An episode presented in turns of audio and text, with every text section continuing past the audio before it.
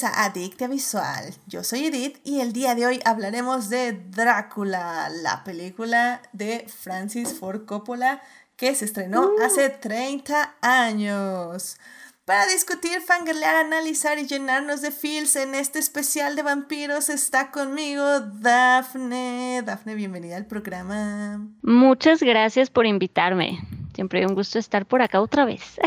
Let's go, let's go. Y también está aquí de regreso Jimena. Jimena, bienvenida al programa. Hello, otra vez, muchas gracias por invitarme este, para hablar de uno de mis temas favoritos, vampiros y terror. Yay. Let's go. Perfecto. También está Casa Llena Joyce. ¿Cómo estás, Joyce? Bienvenida al programa. Hola Edith, hola a todos y hola a la audiencia linda que nos acompaña hoy como siempre. Perdón, mi voz está así como que horrible, pero aquí andamos. Nada, te escuchas fuerte y claro, no te preocupes. Muchísimas gracias por venir. Y también está con nosotros Tania. Tania, bienvenida al programa. Pues con problemas técnicos, pero ya logré, ya logré recuperarme, lista para el especial. O sea, este tema es mi primera mole y me encanta. Excelente, muchísimas gracias por venir. Pero bueno, pues ya saben, querido público, que si se quieren unir a la conversación, la, desde la próxima semana ya estaremos otra vez en vivo en Twitch los lunes a las 9.30 de la noche y los miércoles en el chat de YouTube. En esta ocasión seguimos solo en YouTube los lunes, pero como digo, la próxima semana ya regresamos, así que no se preocupen, escriban en el chat, ahí interactúen sobre esta película de la que vamos a hablar hoy, de nuestra última película del especial de vampiros. Y pues ya la próxima semana regresamos con los en vivo. Muchas gracias también a nuestros mecenas Juan Pablo Nevado y Saulo Tarso por patrocinar este bonito programa en Patreon. Si quieren ser adictas como ellos y tener múltiples beneficios, vayan a Patreon a suscribirse. Y bueno, querido público, pues ya vámonos a hablar de la película del día de hoy.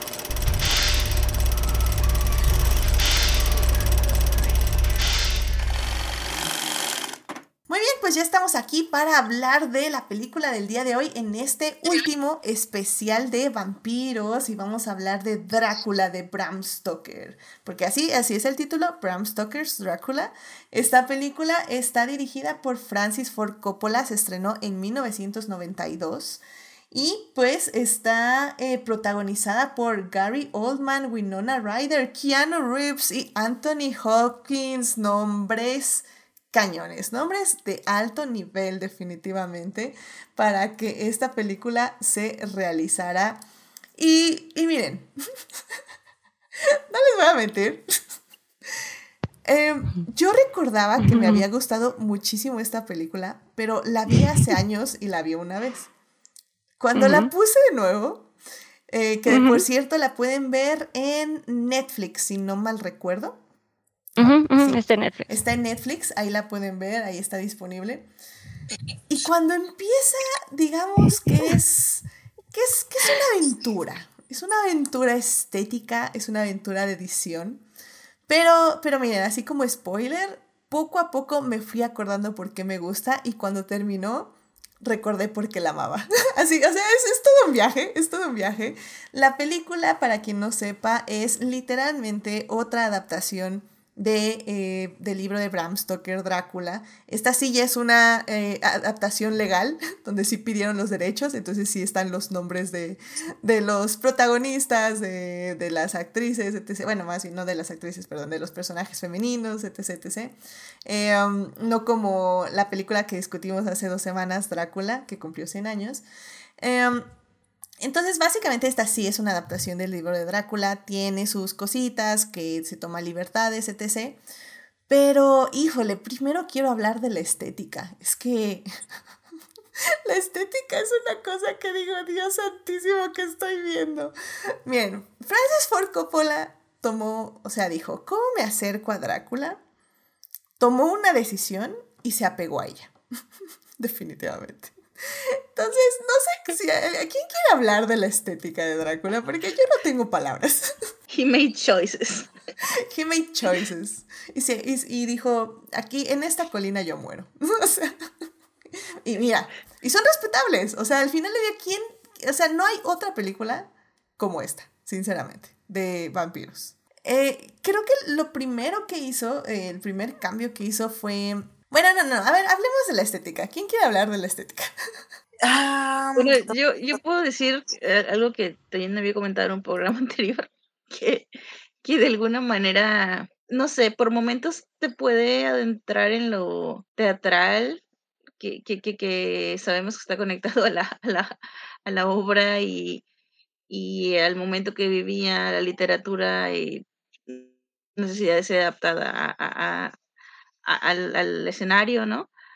Eh, puede ser que yo quiero a pensar a- a que mí sí me, a mí sí me gusta la estética, la verdad. O sea, te dicen, haz de cuenta, vestidos del, del, 1800, del, del 1880 y tantos y se dejan ir. O sea, se ven lujosos los escenarios, haz de cuenta, los jardines, por ejemplo, de, de Lucy Westerna, o sea, son fantásticos. El castillo se ve, se ve como uno se imagina que, que tiene que ser un castillo de Drácula. Luego en algún momento, o sea, que va en el tren y que, y que nos mezcla la escena entre, está escribiendo la carta, sale el, sale el de este del tren y sale la persona, o sea, estéticamente toma much- muchas decisiones muy buenas, la verdad. O sea, eh, si, si yo tengo quejas, no es tanto por la estética, porque siento que, que ahí se, se soltó el pelo como debía y gastó su dinerito como, como debía gastarlo, o sea, siento que la película sí tenía que, que irse hacia lo lujoso y lo excesivo y hizo bien en eso, o sea.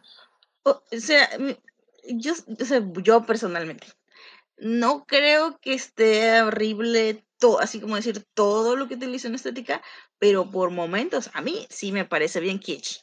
O sea, no, no, Ah, no creo. no, de sí, acuerdo. o sea, puede, Sí. puede ser quiche. La verdad es que sí puede ser quiche, pero especialmente considerando que la novela puede ser relativamente sobria, o sea, contrasta mucho. Pero no sé, yo siento que en ese momento, la verdad, sí necesitábamos una, una película de vampiros con opulencia, digamos. Siento que ya era el momento. Sí, y, y, y, y dejó un, o sea, es que, es que también lo mencionaba en el programa pasado que a mí me dejó eh, un, legado de en otras películas de, de vampiros o inclusive de, de horror, que, que ya lo quiche era más, obviamente, descaradamente intencional, y, y, y por un rato sí vi mucho eso y creo que también me marea un poco. Ahora, entiendo tal vez cómo es que funciona justamente en esta parte de, de, de Transilvania, ¿no? Bueno, ahí sí yo lo encuentro como más justificado y en favor a la historia misma con, con todo este juego, inclusive hasta de la sombra. eh, bueno, o sea, sí, sí puede decirse que, que en qué momentos funciona, ¿no? Pero eh, sí, sí hay algunos momentos en que digo, wow, wow, wow, aquí te pasaste dos rayitas, pero digo, soy yo. Y es que hablando justamente de influencias, creo que aquí se ve muy claro, sobre todo justo como dices en el castillo, la influencia de Nosferatu, ¿no? En, como dicen, las sombras, los movimientos, el diseño de este Drácula viejo. Y, y creo que sí, estoy completamente de acuerdo contigo, Joyce. O sea, sí son, hay, hay momentos que dices son dos rayitas. Sobre todo porque las actuaciones también se sienten muy stiff, muy este, rígidas. Eh. Hay momentos que siento que están leyendo el libreto y, y realmente le quita mucho dinamismo a todo el asunto. Y esto habla del primer Mm. tercio de la película, ¿no? Sí, está, digo, pero ahorita que dices esto, este momento donde Winona Ryder se supone que está muerta y se le ven sus ojitos moverse. Bueno, Vuelvan a tomar la toma, no, se está moviendo la actriz que se supone que está muerta. Estaba viendo la muerta. Sí, eh, en general creo que, como dices Joyce, la película es muy kitsch. O sea, en la estética, en las actuaciones, en los diálogos. O sea, no sé si no se lo estaban tomando en serio, si el director les dijo que actuaran así, si era una comedia que se hizo drama al final en edición. No sé no, qué pasó. yo digo que sí se lo estaban tomando en serio y por eso termina siendo camp, porque casi siempre dicen que el camp es, es algo accidental. Para que sea camp tiene que ser accidental y no tanto guiño guiño. Yo siento que aquí no estaban haciendo guiño guiño, sino que, sino que se les fue. Sí, entonces sí, querido público, si se avientan a ver Drácula, aguanten, aguanten el primer tercio de la película. Eh, justamente cuando la estaba viendo, eh, Carol me dijo que es una película que le agrada muchísimo, pero dice, ¿a qué costo? y el costo es efectivamente pasar la estética y pasar ciertos aspectos de la trama que evidentemente vamos a tener que discutir. Pero antes quiero decir que esta no es una adaptación literal de la obra de Drácula. Coppola sí se toma ciertas eh, libertades creativas. Y la primera libertad creativa que se toma es que Mina, eh, la protagonista básicamente, eh, se convierte, esta, esta, esta película se convierte en una historia de amor entre Drácula y Mina. Eh, utilizan algo así como la idea de la resurrección, de que Mina, eh, Drácula cuando era hombre, es... Reencarnación. Reencarnación, perdón, sí. Este, cuando Drácula cuando era hombre tenía esta esposa que se suicida cuando, cuando piensa que Drácula está muerto. O Vlad, ¿Vlad se llama? Sí, no. Este... Es que toma cosas que como que eran populares y las lleva como que al extremo, o sea, porque el, romanticismo siempre se ha ido de el amor perdido. Ah, no, pues aquí, oye, ¿y qué tal si quizás pudieras acceder a tu amor perdido? O sea, ¿qué tal si tu amor perdido parece como que, como que regresa? O está la cosa de la idea de todo el mundo, ay, pero, pero Drácula siempre es más fascinante que Harker, que la verdad es muy humano y llegó con estrés postraumático y, y, no, y no es tan interesante como este monstruo toma esa idea, o sea, también se va a esa conclusión de, no, si, dado que Drácula es más fascinante, vamos a hacerlo más de las dinámicas de estos dos y metamos la cuestión del amor perdido porque eso es bien darks. Creo que es más eso. Y, y, y justamente eso, eso, eso me pareció, y eso es por lo que esta peli me gusta muchísimo. O sea, la idea de que Drácula realmente, o sea, sí se sale de su castillo para ir por Mina, pero va por Mina porque es su amor perdido y luego como que tiene que volverla a seducir porque no es la Mina que él conocía, sino es la reencarnación que no lo conoce. Pero al mismo tiempo, Mina sabe que su alma lo reconoce por alguna razón y entonces empieza a enamorar de él a pesar de que está enamorada del otro cuate. Ay, no, ya es cuando yo digo, sí, sí, sí. No importa, Coppola, sigue con tus locuras estéticas, pero give me more, give me more. sea, creo que es una trama que actualmente funcionaría muy bien con las tendencias románticas que tenemos, ¿no? Es una onda la bella y la bestia, pero un poco más saludable esa historia de amor. No sé, Jimena, ¿tú, ¿tú qué opinas? dame una bofetada o qué, qué, qué, estoy, estoy viendo bien esta película. Yo creo que en este caso, esta es una... Cada que hacen una película de vampiros, yo creo que el, director tiene que decidir qué es lo que quiere hacer. Si quiere hacer algo serio, quiere hacer algo este, comédico, si quiere hacer algo en el presente, si quiere hacer algo en el pasado. Y luego tiene que reinterpretarla y modernizarla de algún, de algún modo, aunque sea algo en el pasado. O sea, porque, por ejemplo, aquí eligen hacerla, este, eh, ubicar la película en el pasado, pero la trama está modernizada al mismo tiempo. Entonces, si es una historia de seducción, de amor perdido, trata de darle, por alguna razón que no entiendo, un poco más de humanidad al personaje de Drácula, que no es nada más aquel ser monstruoso que devora este, personas, sino que, ah, es que fíjate que él sufrió una tragedia muy fuerte, entonces por eso entendemos ahora que se convirtió en un monstruo y por eso entendemos que siempre su corazón ha estado roto desde hace quién sabe cuántos años. Y entonces encontrar este, la reencarnación de su queridísima y amadísima esposa es así como que, ay, qué padre, pero al mismo tiempo, tú, pero es otra persona, o sea, ahorita su alma, pero ella ahorita está con otra persona, o sea, ya no es tu momento. Entonces, como que al mismo tiempo está un poco obsesivo y hasta forzado, ¿no? es que tú eras mi esposa, o sea, yo no sé qué hayas vivido en esta vida, pero tú hace chorrocientos mil años eras mi esposa y, pues sigue ahora siendo te mía. acuerdas de eso y sigue siendo mía. O sea, Pero también como que siento que parte del tema de la película es que Drácula obtiene su catarsis y a la vez aprende a dejar ir, o sea. Ajá, sí, sí digo, está, muy padre, o sea, y siento que incluso hasta la estética, a mí sí me gusta precisamente porque trata de hacer algo este excéntrico del, del conde Drácula, trata de darle otra luz.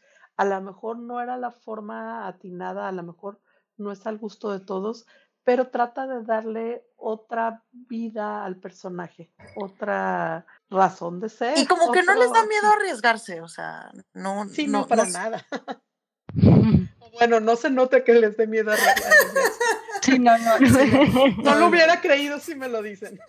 A, a veces sí ocupamos la decisión audaz de todos a favor, o sea, no importa que, no, no importa que la gente se ría, tú dale. O sea, El peinadazo. Y creo que incluso este retoma algunos elementos clásicos de la película que reseñé, no, de la que platicamos hace unas semanas, la de Nosferatu, en donde se ven las sombras de las manos, ¿no? Este, extenderse para tratar de alcanzar a este y al mismo tiempo este también se ve esa juventud este loquilla desenfrenada rebelde con esta luz no con, era Lucy no esta ay cómo se llama la amiga Sí, Lucy Western. la amiga se ¿La llama Lucy? Lucy Westerna. ah bueno ándale bueno con Lucy en es- eh, en lo que fue Star no o sea que vimos en, en Los Boys entonces creo que combina varios elementos y hace algo interesante. O sea, a mí me gusta mucho también y a mí no me molesta la estética, pero porque así es como la siento, ¿no? Como que dándole otra, eh, otra visión del por qué Ujú. se me figura, no sé. Sí, o sea, dijo, no es suficiente que yo cambie la trama o le dé otro enfoque, también tengo que darle otra estética. Sí, Tal- sí, tal porque les que estoy contando una que historia molesta que es ya que, les ha es que lo anuncian como Drácula de. Bram Stoker, como, o sea, es así de, güey, pero a la hora de la hora no es Drácula de Bram Stoker, o sea, si ya te pusiste en la película de Sin miedo al éxito, ¿para qué pones el subtítulo de Bram Stoker? O sea, neta, neta, te- hubiera sido valiente y hubieras puesto Coppola presenta a Ujú, Drácula, o sí. sea. Definitivamente. Sí, porque sí, no, no es, o sea, sí. Creo que lo vendí mal al inicio, no está, no es Drácula. O sea, Nosferatu sigue siendo la película más basada en el libro de Drácula, porque esta No, digo, definitivamente a, se a la hora de la hora sí recupera subtramas que otras adaptaciones habían dejado de lado y eso me late. Pero, pero sí, o sea, siento que fue, sí fue muy pretencioso poner Drácula de Bram Stoker. Y yo siento que, yo siento que hubiera sido igual de exitoso o más exitoso que él se pusiera su nombre por alto de, no, esta es mi película, o sea, este es mi Drácula. Sí, pues ya era Coppola. O sea, ya en ese entonces ya, pon tu nombre, o sea, whatever, man. O sea, si, no tengas miedo, güey, o sea. Eres Coppola. Ya no era un perfecto desconocido, ¿no? O sea, Exacto. sí. Exacto, exacto. Y miren, me gustaría hablar, creo yo, de la parte más problemática de la película, em, que es la sexualización femenina. Mm. Eh, evidentemente estamos ante la mirada de Coppola, que es un male gaze muy, muy cargado, un muy, muy cargado male gaze, Mm. donde el vampirismo que no se muestra en el hombre, que es el Drácula básicamente, porque no hay ningún otro hombre vampiro, eh, en las mujeres se muestra como sexualidad. O sea, ser vampiro, ser una vampiresa mujer, un vampiro mujer, es ser un ser sexual. Lo cual no está mal. O sea, al final del día, eso también De es, hecho, es una un- recuperación del texto haciéndola texto, o sea. Sí, Por, el problema que yo veo aquí es que es demasiado. O sea, es demasiado para la cámara, demasiado para las actrices. Eh, ya llega un punto que hasta siento que es morboso.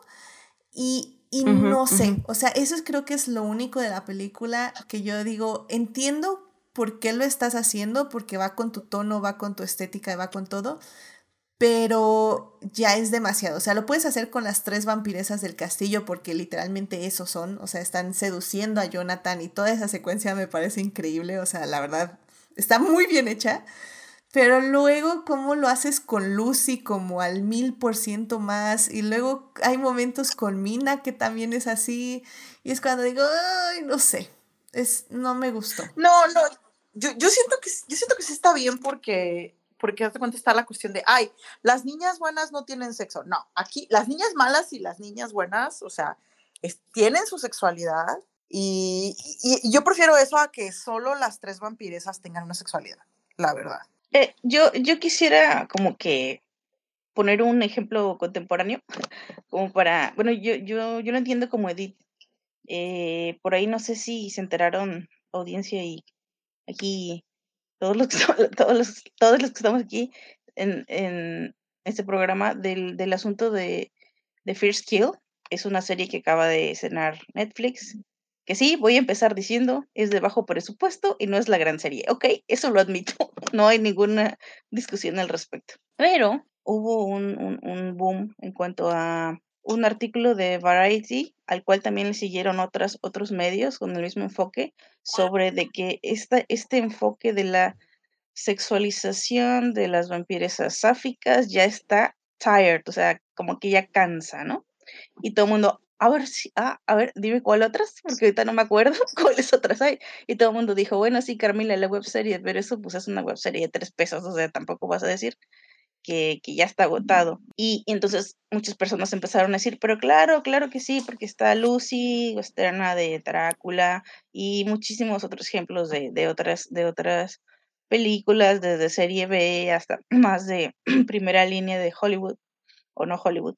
Y, y, entonces en ese momento salieron los fans y las especialistas en medios queers diciendo, sobre todo sáficos, perdón, diciendo a ver un momentito, porque una cosa es que las mujeres existan en las en la literatura, en la media vampírica desde el origen de, de las mismas, eh, como una, una figura sexualizada con un montón de males gays y otra que exista ya desde una perspectiva ya sea de mujeres eh, o, de, o de mujeres áficas. Y, y ya como que bueno, como como resultado que la serie ha tenido como pues muy buenos posicionamientos en los tops alrededor del mundo y ya están exigiendo, oye, ya avisa la segunda temporada porque si la queremos ver y de preferencia con más presupuesto.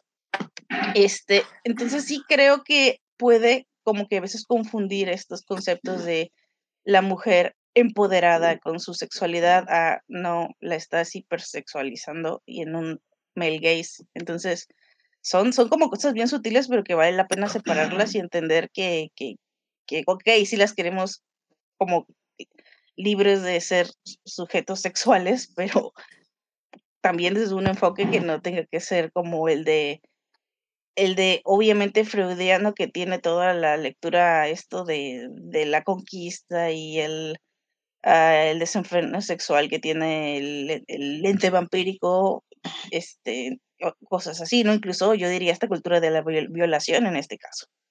Pero bueno, ese es mi punto de vista. Uh -huh. y, y, es que, por ejemplo, es diferente decir, es una mujer empoderada que ejerce su sexualidad a su modo, a su gusto, todo lo que quiera, todo lo poco o mucho que quiera, a vamos a poner la cámara de este lado para que se vea así. Entonces, también a lo mejor son los ángulos de la cámara lo que lo hacen ver más morboso y no como una mujer empoderada. Estoy de acuerdo. Y además, digo, si nos vamos al, al, tema, además porque sobre todo en las escenas más sexualizadas, es donde ellas no deciden realmente, ¿no? Se supone que es donde están siendo controladas por este, por este ente, por este ser. Entonces, realmente en estos momentos ellos no tienen real dominio y control de su sexualidad. Sí, que creo que la escena más este, polémica en este aspecto es este cuando Drácula es como una bestia lobo y llama a Lucy uh -huh. y está uh -huh. literalmente ahí, pues sí, uh -huh. violándola en, uh, en el jardín y Dios, es una escena que sí dije, Dios santísimo que estoy viendo. este, en ese momento sí me arrepentí mucho de haber puesto la película. Como digo, a mí lo que me gusta mucho es, es la historia de Mina y Drácula, o sea, creo que eso vale muchísimo la pena, pero el asunto es que casi siempre en las series de televisión o en las adaptaciones de Drácula, Lucy tiende a ser justamente esto, el retrato de la mujer mala, el, retrato de la mujer que no debe ser, como no se debe comportar una mujer, y por ello es castigada y es convertida en vampiro. Entonces sí, efectivamente eh, siento que de por sí el personaje de Lucy nunca tiene un tipo de empoderamiento, siempre es castigada por ello. Y luego le haces como todo esto sexual, su hipersexualizado. Creo que siento que Mina tiene muchísimo más poder y decisión sobre su sexualidad y eso me parece muy bonito, bueno, no, no sé si bonito, pero muy bien hecho. eh, pero aún así tiene male gaze. El problema es que con Lucy se fue con todo Coppola, o sea, es este pues violación, este control, manipulación, bla bla bla, o sea, literalmente eh, a Lucy le pasa de todo y y creo que sí, ese es un, es un grave problema de la película. O sea, viendo ya 30 años después desde una perspectiva con lentes morados, definitivamente. No, y de alguna manera también con Mina, yo siento, justo por esto que, que comentaba, me parece, eh, Jimena, lo, lo mencionaba, de esta idea de, bueno, también justo como lo comentaba yo, de que hay un control y hay un dominio sobre, sobre ella, sobre Mina, y este sentido de pertenencia hacia él. O sea, que a pesar de que fue en otra vida y en otro momento, él tiene este sentido de no, pero aún así tú me perteneces. Y eso también, digo, sí es como importante comentarlo. Yo, yo quisiera decir que, bueno, esto que comentaba Edith sobre el caso de Lucy, eh, siempre ha sido como objeto de estudio en muchos, eh, pues sí, en muchas investigaciones y, y, como que también de asuntos de representación, porque justo es como el, el paradigma de, de esto que mencionaba, de de, la vampiresa que es castigada por su sexualidad, o sea, porque recordemos que ella era como, voy a entrecomillar aquí, una mujer promiscua, eh, y, pareciera que el vampirismo le cae como castigo divino. Igual cuando hablaba yo de reapropiación, era la palabra que estaba buscando en un programa pasado, la reapropiación de, de historias como Carmila, eh, claro, en ese momento no estaban, o sea, la que la estaba sucediendo era la vampiresa, ¿no? Entonces no estaba visto como, ay, qué bonito, una relación homorótica. eh, Representation decía Sharon Lefanu, o sea, no. Este, había una cosa ahí de castigo y que, por ejemplo, yo me acuerdo mucho de la Lucy Westerna de la serie de Drácula con Jonathan Rhys Myers, que cancelaron como las dos temporadas, que, que, justo era, que justo era todo, ¿no? Era el combo como sáfico, como promiscuo y que sí literalmente le decía a Drácula te voy a convertir porque si eres un monstruo ahora vas a ser un monstruo de verdad y se acabó la serie y nunca vimos ese Lucy como vampiro y nunca se los perdonaré a Ariana Rhys Myers porque por su culpa se canceló la serie, pero bueno, esa es otra historia. A mí también me dolió. Sí, sí, yo también confieso que me dolió. Sí, este, no, fue, fue, pero bueno, o sea, eso es algo que, que, es un tópico presente y que hoy en día, pues ya vemos que, que sigue ahí causando, pues, no, yo no diría que sin controversia, pero mucha ignorancia en, en cuanto a en cuanto a esto no es lo que parece, amigos, no es una mujer dueña de sus propias decisiones ni de sus eh, ni de su sexualidad, es una mujer hipersexualizada. Entonces, bueno, tristemente, sí. No, e incluso digo, sobre este mismo tema y hablando del male gaze, incluso esta escena, justo cuando está ocurriendo esta escena de, de la violación con Lucy, todo este momento, eh, después tiene como inserts y en uno de esos momentitos vemos una escena de, de, eh, de, Nina con Lucy, ¿no? Como este beso, que se siente morboso, o sea, la verdad es que se siente, no se, no, no se siente, mm, esto que decíamos, no se, no se siente como como sensual, una cosa de entre estas dos mujeres, o sea, se siente morboso, se siente no, no correcto, no sé. Bueno, esa fue mi, mi sensación, pero... Sí, yo, yo también. 100% te apoyo. De que está muy fuera de lugar porque ni siquiera es como que creaste una dinámica. Una relación. Y una dinámica romántica. Son amigas, es literalmente. Puro male gaze y es pura sexualización y es pura escena. Mm. Sí. Sí, creo que a mí lo que me queda de esta película es como. Me encanta la propuesta. O sea, me encanta la idea de este Drácula más humanizado. Yo sé que a Jimena no le gusta y por eso probablemente, creo que no te gusta tampoco Maléfica, ¿verdad? De, de Disney del 2000, Pikachu. Maléfica no, este Drácula humanizado sí me agrada la... la ah, ok. Sí me gusta la propuesta en este caso. Ah, bueno, bueno, está bien. a, mí también me gusta, me gusta mucho la propuesta humanizada de este Drácula. Me gusta que tiene un propósito y una razón por la que es Drácula. Y es una razón trágica, realmente es un héroe trágico, por decirlo de alguna forma. Si no es que nada, es una figura trágica, quitémosle el héroe. Eh, me gusta la idea de este romance perdido que es recuperado. pero definitivamente si es una película que disfrutaría, o sea, que disfruté mucho en mi imaginario, quitándole básicamente todo lo problemático. Eh, entonces es, algo, es una historia que me gustaría ver con un female gaze eh, o alguien que ya la retrate en este año 2022, que yo creo que ya hasta si la hace un hombre tal vez no la erra tanto. Me pueden probar este, que estoy mal, definitivamente lo van a hacer, pero este, pero definitivamente creo que es una gran propuesta romántica, sobre todo para la época de ahorita. Eh, creo que puede llamar mucho la atención esta película y puede congeniar con muchas este, narrativas que estamos viviendo ahorita de, de personajes que son antihéroes o que son villanos y que están siendo un sex, haciendo un sex appeal en, en ciertos sectores sociales. Eh, eh, pues ahora sí que del fandom, poder decirlo de alguna forma. Entonces creo que en ese aspecto la película funciona, pero sí, o sea, creo que sí tiene más errores que aciertos. Eh, bueno, más bien no, no, tiene muy buenos aciertos, pero sus errores sí son muy catastróficos, por decirlo de alguna forma.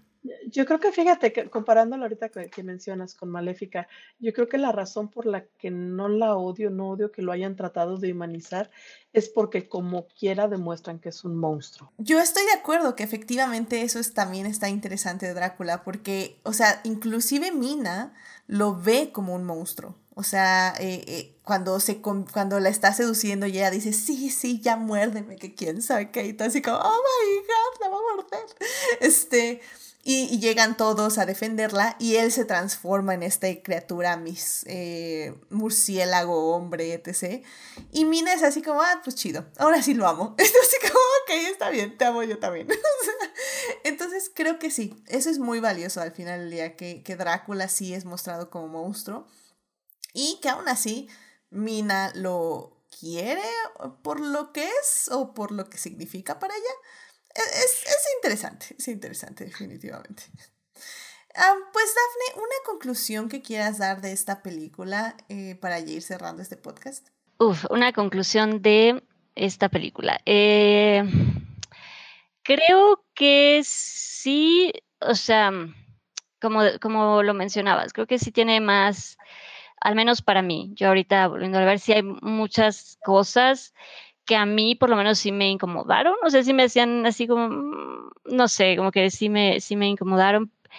Es, de nuevo, es como clásica, pero pues sí, ya he visto que Ford Coppola tiene, tiene, tiene sus, sus, cosas y pues yo particularmente no son como mi, no es lo que más me gusta ver, pues no es como my cup of tea. Eh, definitivamente no, em, pero pues habrá gente que sea muy fan y que le guste. Tiene, como decía, no sé, tiene lo suyo y, no, pero, pero no sé, sí tuvo como muchas cositas que para mí sí me hizo como no, no disfrutarla tanto realmente, para mí. Pero de nuevo es, es importante y a lo mejor si quieren pues eh, como clásico a lo mejor volverla a visitar o por la historia y ver justamente qué cambios hicieron, pero, pero sí, no sé. Pues Jimena, ya estás aquí este, de regreso con nosotros. Este, ¿Te gustaría dar alguna conclusión de la película? Eh, el punto lo perdí, creo que Drácula me robó la mente o algo por unos momentos. Yo digo que los agentes de relaciones públicas de Drácula te, tiraron el, te tiraron lo que estaba diciendo para que no lo para que no lo pudieras hacer quedar mal. Honestamente es lo que creo. No, que te digo que ya me acordé que no me molesta aquí por que, intentaran hacer una especie de humanización de Drácula, porque como quiera lo siguen presentando como un monstruo. Y es algo parecido a lo que decíamos la semana pasada sobre los Lost Boys, este, que en aquel momento presentaron también una situación negativa, este, pero le presentaron como negativa, o sea, presentaron la, presión social este, y lo que es este, que, hay en los círculos de de popularidad y masculinidad tóxica, pero lo presentaron como negativo. Entonces, en este caso siento lo mismo, o sea, sí presentan a Drácula como, ay, bueno, es que era humano y era bueno y whatever, y sufrió una tragedia y se hizo malo, pero, o sea, se hizo un monstruo, no se hizo nada más ligeramente malo, ¿no?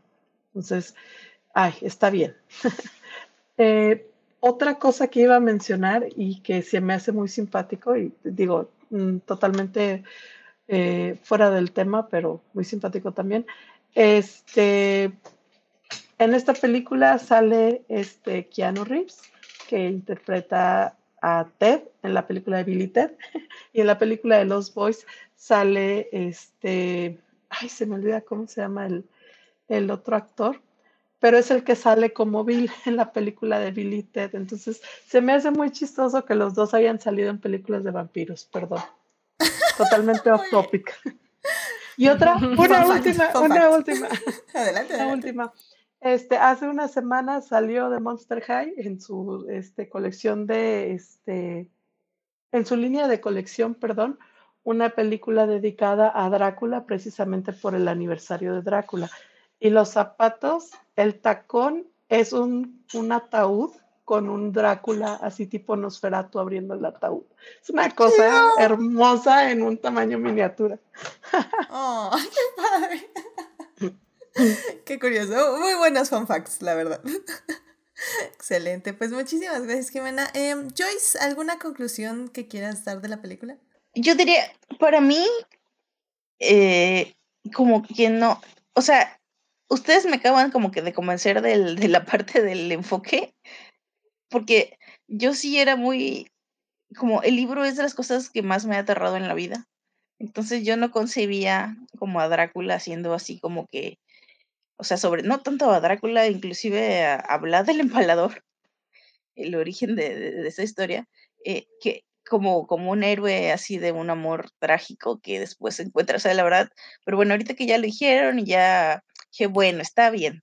Pero mi punto es que al final, no sé si son ideas mías, pero como que cuando la cámara enfoca al, al ¿cómo se dice? A la cúpula esa del castillo, pareciera que como que Drácula se reencuentre en el cielo con su esposa. Y digo, o sea que mataste un montón de gente, igual te fuiste al cielo. Es como que eso es lo que a mí no me gusta de la película, que siento que no es, o sea, no cumple con lo que, con la nueva idea. O sea, tal vez ne- habría necesitado cambiar más, pero entonces no hubiera sido Bram Stoker. De hecho, no lo es, ¿verdad? Pero todavía alejarse más de, de lo que es la historia de Bram Stoker para actualizarse más. No sé, eso fue lo que a mí no me gusta. O sea, yo no concibo este monstruo tal cual, cual como es el de Stoker con, con estas cualidades que tiene. O sea, tal vez otra historia un poquito así como más modificada, ahí sí le entraría yo con muchas ganas. Pero, y, que a mí lo mencionaba en unos programas anteriores, también creo que es la imagi el imaginario que dejó Gary Oldman, ahora sí lo recuerdo, como Drácula, pues es ya legendario, o sea, inclusive ese capítulo de Los Simpsons es genial, o sea, véanlo, vayan ahorita que es el podcast y véanlo porque es genial. Es uno de los, perdón, uno de los especiales de, de Halloween y este es, es magistral eh, y, y la imagen en sí de, de del Drácula con lo de las sombras uh, ha sido utilizado un montón de veces. Entonces, pues sí, ya es el Drácula de, de, de Coppola, de Oldman, ya es ahí, ya está también en la cultura, en la cultura popular y pues yo creo que sí hay que verla, ¿no? Independientemente de tus opiniones al respecto de la película, sí, sí tienes, sí hay que verla. Sí.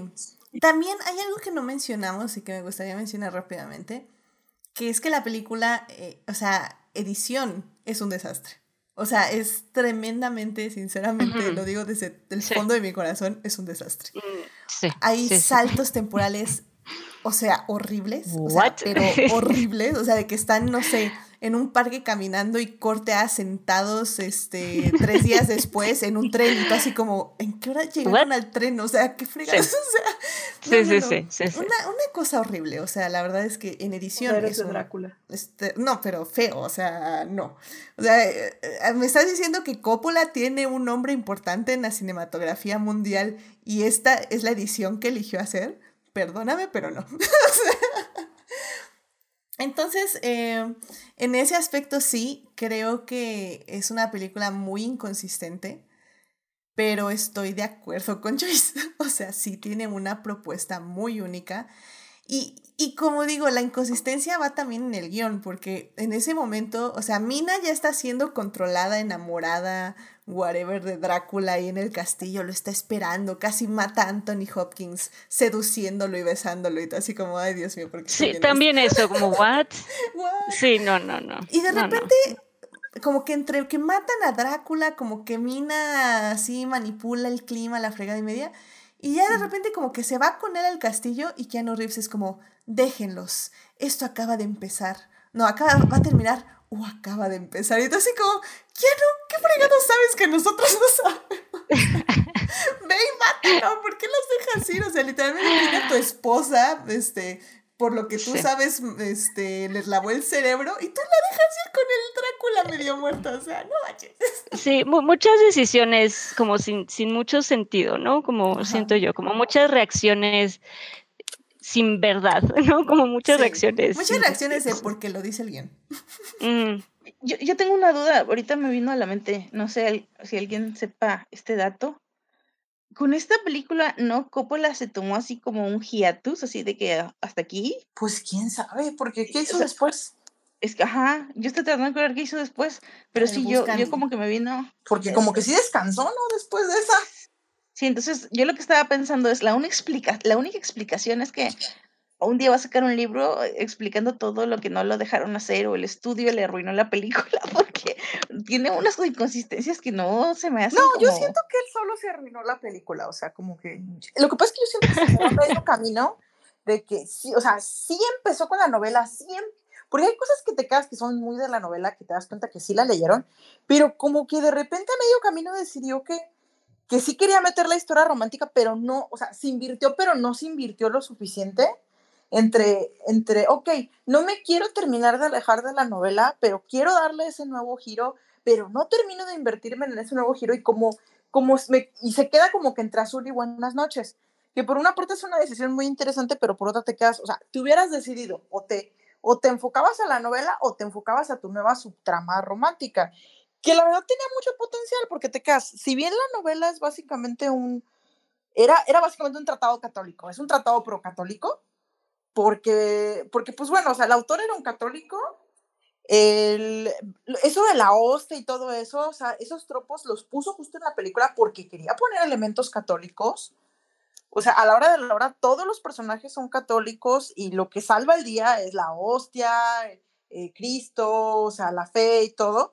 Y en cambio, pues la película de Coppola se va con una cuestión de un hombre que básicamente renuncia a Dios de, en medio del dolor y lo que le lleva a la redención es, regresa que básicamente la mujer que perdió y básicamente le dice, güey, ya, ya, déjalo ir, ya. O sea, tu pleito con Dios, ya, ya estuvo bueno, ya. O sea, te amo, Supéralo, haz las pero paces. tienes que dejar ir. ¿eh? Sí. Sí, eso, que, que haz las paces con Dios. O sea, haz tu, haz tu paz con Dios. Entonces, haz cuenta, es una idea muy interesante, o sea, es un giro muy interesante porque te quedas, ok, pude haber hecho mi tratado pro-católico, pero pues, ah, qué flojera. Entonces, pues se puso la cuestión de, ok, eh, más bien vámonos a la ira contra Dios y al final la reconciliación. Y es una idea fascinante, pero pues sí te cambia por completo el sentido de la novela. Y, y, pues digo, la cuestión del romance, o sea, en el libro, en el libro el romance pues no, no era ante Drácula, o sea, Drácula convierte a Mina por venganza de, ah, no me salió mi estrategia, ah, no, pues voy a agarrar a la, a la mejor de ustedes, porque así, o sea, literalmente les aplica, ustedes entre, entre los cuatro no hacen uno, o sea, la chida es esta morra, y básicamente, o sea, usted, ustedes subestimándola, pues saben que va a ser mi, mi mayor agente y ella los va a destruir, y casi los destruye, la verdad es que. Mina casi se los echa. Eh, Coppola dirige Drácula en el 92. Luego hace un cortometraje en el 93. Toma tres años de descanso para hacer Jack. Jack, Eh, sí, eh, ya me- y y The Rainmaker, The sí, Rainmaker. Ajá. esa película me encanta, así que bueno, está bien, digamos que no, pero después de eso ya sí se puso a descansar, o sea Sí, que él ya después de como ahí que, como que dijo, 97, no, y siento que se exprimió el cerebro y ya le salió así como Pero Jack digo, más o menos, y sido Rainmaker pesada la Drácula. experiencia, no creo que haya sido... Sí, no del creo que haya- 97 al 2007 ya básicamente se dedicó a producir películas, incluyendo Sí. las de su hija, de Sofía Coppola. Y ya después hasta el 2007 hizo Youth Without Youth. Así que sí, pues básicamente. Y ya de ahí, la verdad, Igual. a veces está bien, está bien, o sea, de que sabes que ya le metiste toda la carne al asador, ya, ya hiciste Apocalipsis ahora, ya hiciste El Padrino, ya hiciste Drácula, o sea, ya, deja, date, date una tregua, te lo mereces. Sí, sí, sí, es algo que debería aprender Clint Eastwood, el retiro. Pero bueno. pues bueno, pues, pues yo creo que ya con eso terminamos este eh, bonito especial de vampiros de tres semanas. Qué, qué, qué increíble hablar de puros vampiros todo este tiempo. Sinceramente, es un género que nunca me voy a cansar de hablar de él. Es algo que me gusta muchísimo, el género de vampiros. Ya tuvimos nuestro especial de, de Navidad de Anne Rice y hablamos un poco también de ahí de su influencia de los vampiros y, creo que al final del día es un tema que va a seguir dando tanto para la literatura como para el cine y que nunca se va a acabar y que siempre va a tener posibilidad de nuevas aproximaciones y esas nuevas aproximaciones van a tener chance de innovar eh, con nuevos conceptos y nuevas filosofías sobre la vida. Entonces, vampiros, team 10 de 10, eh, me encanta. Muchísimas gracias, chicas, por venir a hablar de vampiros conmigo estas tres semanas. Y pues les agradezco muchísimo sus aportaciones y pues este, pues muchísimas gracias. Aquí, aquí con gusto, y si quieres hablar de Helsing, háblame, háblame. No le he visto, así que sí sé que es, pero no le he visto, entonces voy a checarla, voy a checarla. Comienza con la de Gonzo, luego te, luego te vas con los ojos y luego ya te vas con el. Muy bien, excelente. ¿Por qué me llevan al anime? ¿Por qué son así? Porque lo que, pasa es que, lo que pasa es que el primer anime está incompleto y cambia un poco la trama, pero tiene una serie de decisiones muy interesantes. Y como la verdad el manga sigue siendo la mejor versión, la verdad es que tienes que comenzar como que de, de la que te queda más debiendo hasta la que termina mejor. Si no, ah, no funciona. Porque si empiezas con la mejor, luego las, las otras las vas a ver y te vas a quedar así. Eh. Está bueno, bueno, pues ahí estaremos viendo cómo, cómo iniciamos todo eso. Pero bueno, muchísimas gracias Dafne por acompañarnos esta transmisión especial de vampiros. ¿Dónde te puede encontrar nuestro público? Muchísimas gracias. Eh, yo estoy pues en Instagram o en Twitter como Dafne Bennett y pues por ahí ando por ahí ando. Perfecto, muchísimas gracias. Jimena, muchas gracias por estar aquí en este especial de vampiros estas semanas. ¿Dónde te puede encontrar nuestro público? Este, me pueden encontrar en, la, en el Facebook de Crónicas del Multiverso este, y ocasionalmente en los especiales de domingo, que no hemos retomado, pero espero pues pronto retomemos. Excelente, muchísimas gracias. Eh, Joyce, muchas gracias por venir. Eh, ¿Dónde te puede encontrar nuestro público? Muchas gracias, Edith. Eh, pues me pueden encontrar en Twitter, en mi cuenta personal de ViviJoy3. Ahí hablo de muchas cosas que no tienen mucho que ver con esto. Pero si quieren verme hablar, como dice Edith, cada vez menos de K-pop, estoy en la mesita de Notch 3. Y por ahí también, si se quieren enterar de, del chisme de Fresh Hill, a ver en qué acaba. Entonces, ahí pueden encontrar todo eso. Perfecto. Y Tania, muchísimas gracias por venir. ¿Dónde te puede encontrar nuestro público? A mí me pueden encontrar en Twitter como arroba romanticide. Háganme compañía porque me gusta mucho que me hablen en Twitter, especialmente cuando me hablan bonito. Si me hablan feo, los bloqueo. Eh, me pueden encontrar también en el podcast de Crónicas del Multiverso en casi todos los días, pero ahí depende del tema como para ver qué tanto participo. Y a veces me encuentran en TikTok, pero sigo, sigo en hiatus. Estoy como caramel machete, pero ya que vuelva del hiatus les aviso, pero pues más que nada ahorita en Twitter. Excelente, muchísimas gracias. Y bueno, ya saben, querido público, a mí me encuentran en HT Idea, donde hablo de Our Flag Means Dead, Hannibal Reylo y Lewis Hamilton, siete veces campeón del mundo. Eh, suscríbanse al canal de Twitch para que ya a partir del siguiente lunes les avise cuando estamos en vivo a las 9.30 de la noche y nos pueden acompañar ahí en el chat y igual los miércoles regresamos ahora sí a YouTube, ya no se van a estrenar los lunes aquí en YouTube, sino regresamos a los miércoles a las 9 de la mañana.